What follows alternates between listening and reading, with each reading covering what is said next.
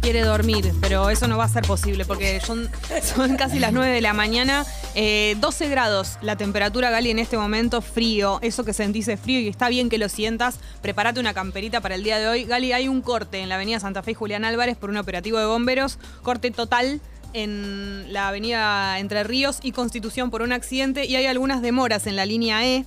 Eh, así que bueno, eso, ténganlo en cuenta. Bien, vamos con algunas noticias del día de la fecha.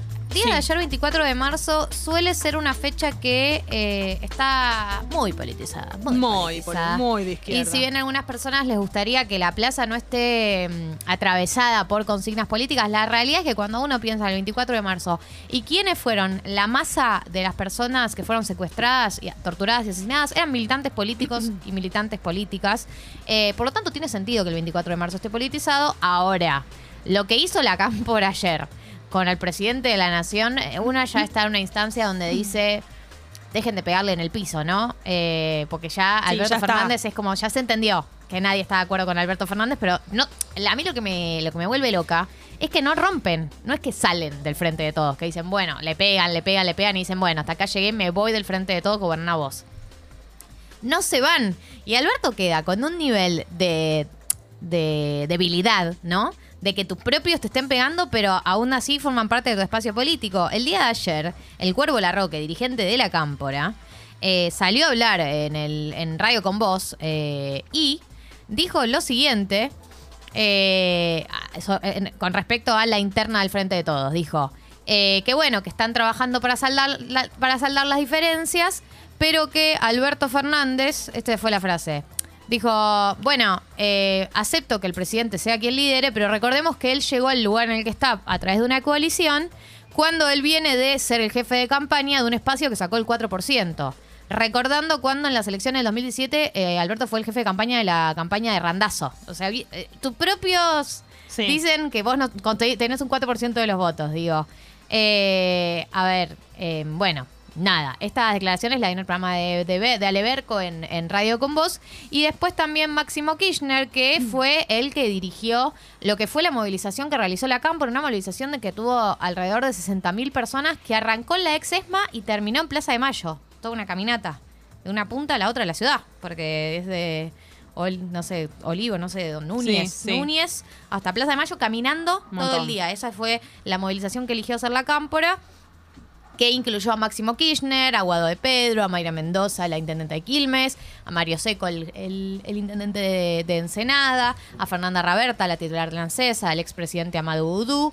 Eh, y también fue el día en donde eh, Máximo Kirchner también volvió a hablar, porque recordemos que post eh, votación de- del FMI tampoco venía hablando Máximo Kirchner, no, no venía no venía teniendo muchas declaraciones. eh, o sea, no solo post votación de FMI, sino después de lo que fue su comunicado re- re- renunciando a la jefatura del, Frente de Todos, diciendo porque no estoy de acuerdo con el FMI, no había vuelto a hablar desde, desde entonces. Bueno, ¿cuál fue la frase que, que dijo?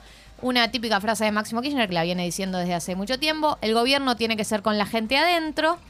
Eh, y también dijo, queremos un país mejor, me emociona el convencimiento de los militantes de quererlo para, cuando todos te dicen que todo es una mierda.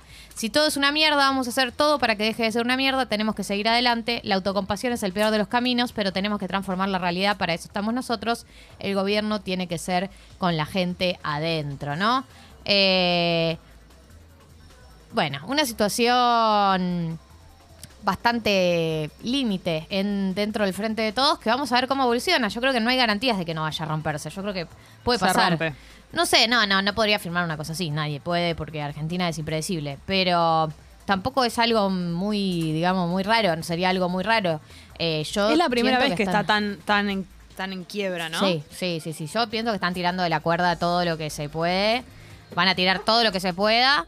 Eh, a ver, a ver si logran corregir el rumbo, van corregir, digamos, modificar el rumbo del gobierno, de- del gobierno de Alberto Fernández, y van a, van a, van a tensar todo lo que puedan. No sé hasta dónde, no sé hasta cuándo, pero eh, esto fue en el marco del, del 24 de marzo, que recordemos también convocó eh, a una movilización masiva en Plaza de Mayo después de tres años de que no hubiera movilización, porque la última fue en el 2019. Entonces tuvimos 2020, o sea, claro, 2019, 2020, 2021, 2022. Hace tres años no había movilización, por eso también hubo mucha gente en las calles, eh, muchas de las referentes, obviamente, de madres y abuelas de Plaza de Mayo. La izquierda también siempre marcha con su propia columna, que habló en contra del FMI, por supuesto. Eh, y bueno, eh, ese, tipo de, encontronazos y de líneas que suelen darse todos los 24 de marzo, que bienvenidos sean, porque si convocan a toda la gente que convoca, para mí cumple su objetivo. 905, Jessy.